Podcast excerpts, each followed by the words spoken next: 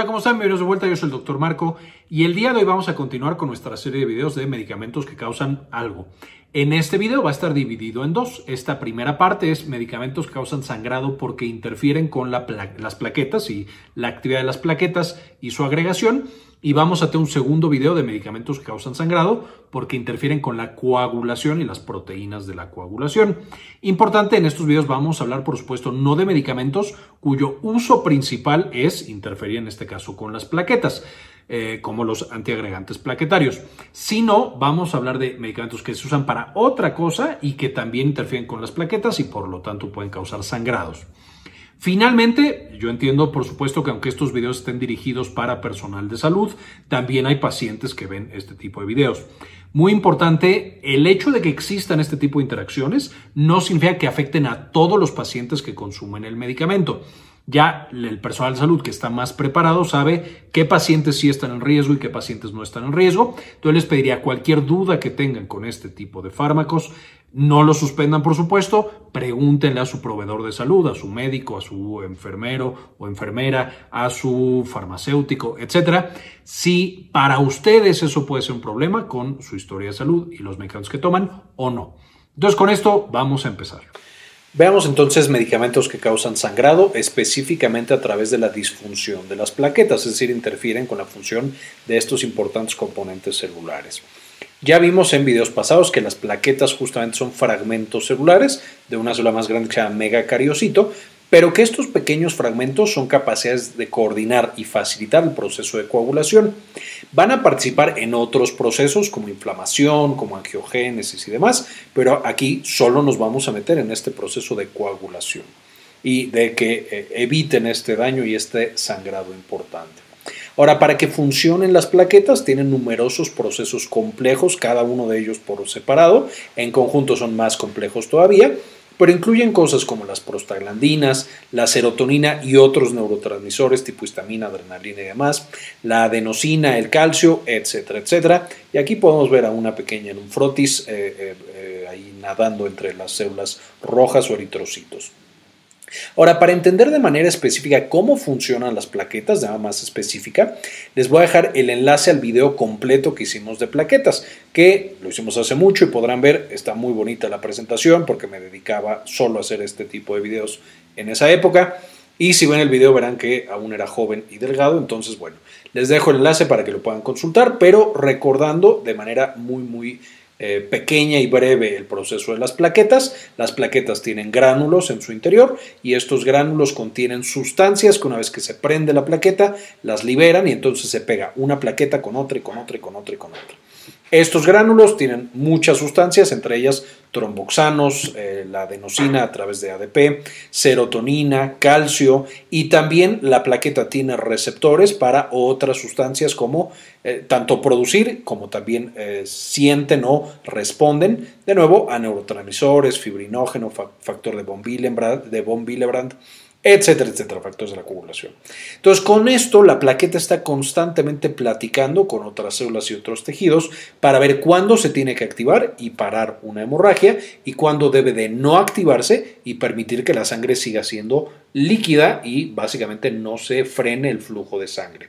Si tenemos plaquetas que sirven muy poquito, es malo porque podemos tener una hemorragia, pero si tenemos plaquetas que funcionan demasiado, también es malo porque tenemos, podemos desarrollar un trombo y una trombosis. Entonces ambas son bastante peligrosas.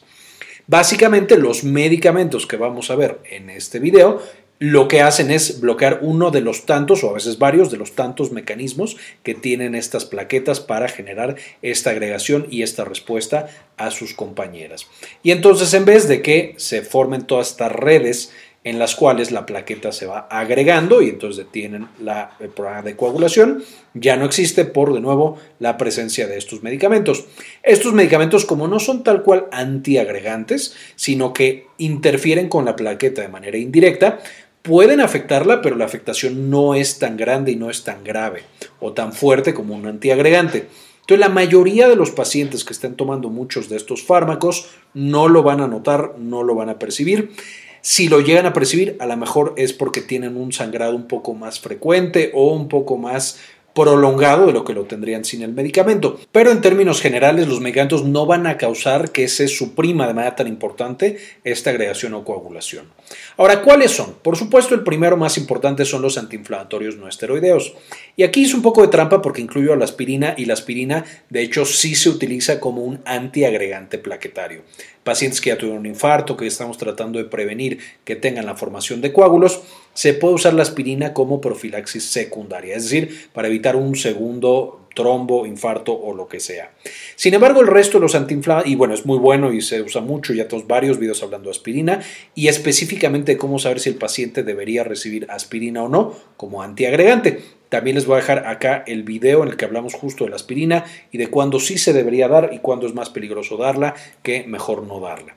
Pero el resto de los antiinflamatorios, cosas como ibuprofeno, diclofenaco y demás, también interfieren con la agregación plaquetaria, aunque mucho menos, y pueden llegar a causar de nuevo problemas de sangrados en algunos pacientes muy seleccionados. Tenemos también los antibióticos, y estos son desde antibióticos muy comunes hasta algunos ligeramente menos comunes. Antihipertensivos y otros medicamentos para el sistema cardiovascular pueden interferir con la función de las plaquetas. Todos estos que estamos mencionando es a que las plaquetas trabajen menos. En este video no, no vamos a hablar de eh, medicamentos que hacen que las plaquetas trabajen más, excepto un poco como antídoto para la presencia de estos medicamentos o de algunas otras cosas que afecten las plaquetas. Las estatinas, por supuesto, utilizadas para el control de los lípidos y veremos también un poquito los fibratos, medicamentos que modifican la concentración de neurotransmisores, también interfieren con las plaquetas, y finalmente algunas jantinas, entre las cuales encontramos la cafeína, por supuesto el café, la teofilina, por supuesto el té negro y algunos otros tés, eh, y la teobromina. Entonces, todos estos, y la teobromina también, por supuesto, el té, la teofilina eh, en, otros, en otros compuestos. Entonces, estas también llegan a interferir con la actividad, la actividad de las plaquetas, sin embargo no nos vamos a meter mucho ya que usualmente son o están en la dieta, entonces no los voy a mencionar dentro de los medicamentos, vamos a ignorar la teofilina para el asma, entonces nos vamos a enfocar en los medicamentos que están arriba.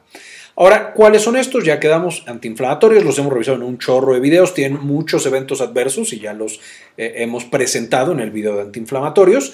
Son muy buenos para quitar el dolor y entonces los podemos usar en pacientes de manera muy segura, pero tenemos que tener en mente todos estos eventos adversos.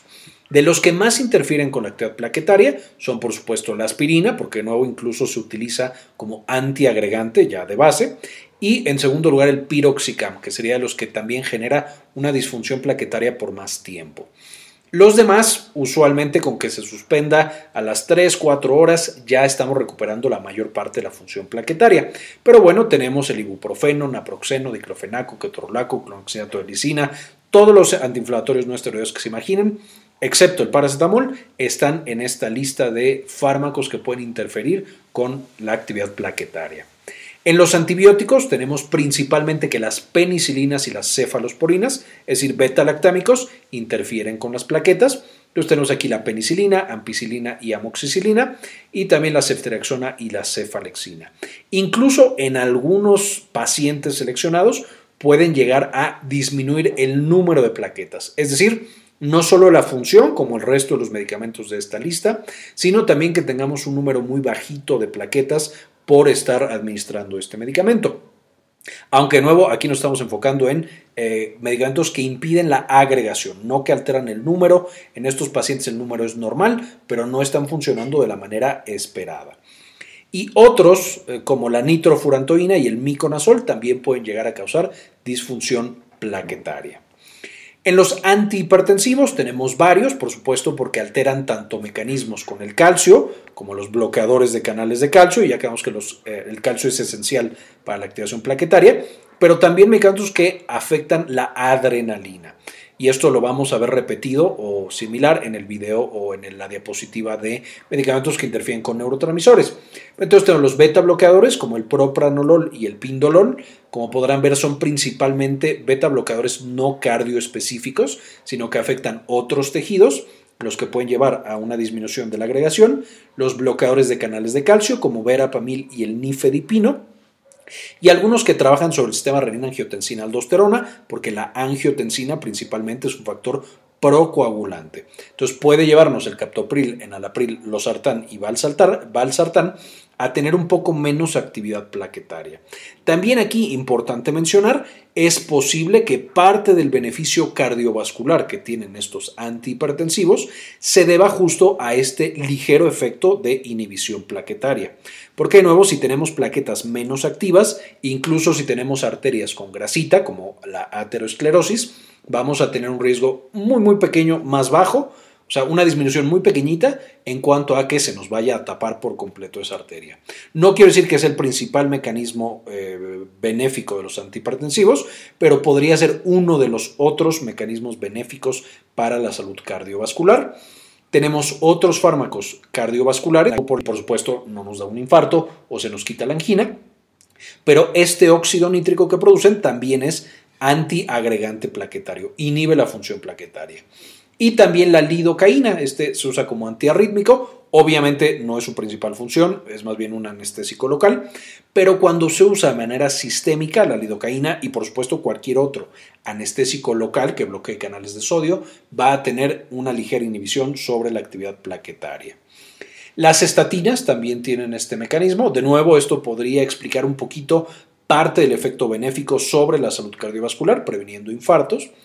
Eh, pero bueno, van a inhibir de nuevo las plaquetas y aquí tenemos atorvastatina, rosuvastatina, simvastatina y pravastatina. Aunque nuevo todas las estatinas tienen este efecto, solo pongo estas a manera de ejemplo. Y por supuesto también los fibratos van a inhibir la agregación plaquetaria. Los fibratos no son estatinas, no se usan para el colesterol, sino que se usan para los triglicéridos y también van a interferir un poco con la función de estas eh, células o fragmentos de célula. La mayoría de los neurotransmisores tienen actividad o participan dentro de la función plaquetaria. Entonces, los medicamentos que los incrementan o los inhiben van a tener también un efecto importante. Específicamente todos los que trabajan sobre serotonina, es decir, antidepresivos inhibidores selectivos de recaptura de serotonina, como floxetina, paroxetina y sertralina, van a dificultar el trabajo de las plaquetas.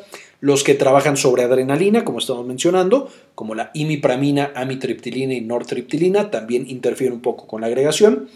Los que trabajan sobre dopamina, como antipsicóticos eh, del tipo clorpromacina y prometacina, y finalmente los que trabajan también sobre histamina. Los antihistamínicos, especialmente no específicos, van a tener un impacto sobre la función plaquetaria. Aquí tendríamos, por ejemplo, a la clorfeniramina y la difenidramina. De nuevo, no son los únicos, estos son solo ejemplos de los medicamentos que están en esta familia, pero es algo que comparte toda la familia de fármacos, esta ligera inhibición sobre la actividad plaquetaria. Y ahora con esto, ¿qué hacer? Ya vimos cuáles son los medicamentos, qué es lo que tenemos que hacer como proveedores de la salud, como médicos, como enfermeros, como farmacéuticos, etc.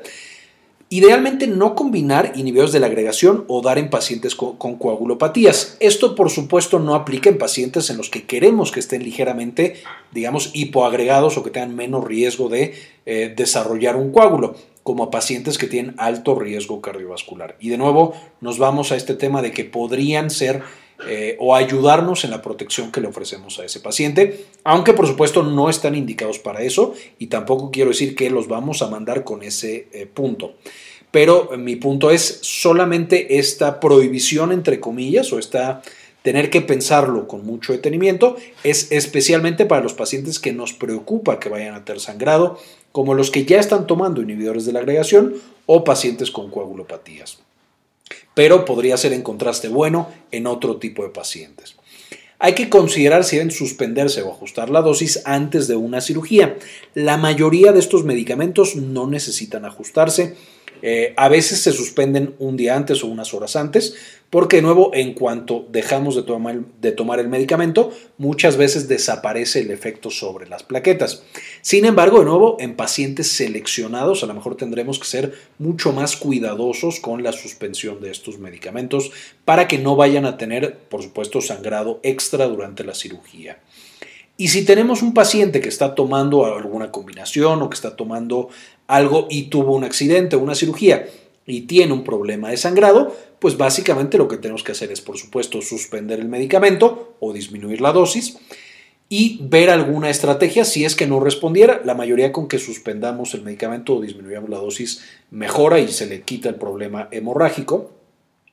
pero podríamos también considerar, de nuevo en pacientes de mayor riesgo, ya sea una transfusión, específicamente una transfusión de plaquetas, porque las plaquetas nuevas no van a estar inhibidas si es que ya suspendimos el fármaco, y tal vez dar un medicamento que incremente la actividad plaquetaria, siendo de los más frecuentes la desmopresina, que es un análogo de vasopresina, y el ácido tranexámico que también se utiliza mucho en diferentes tipos de hemorragia.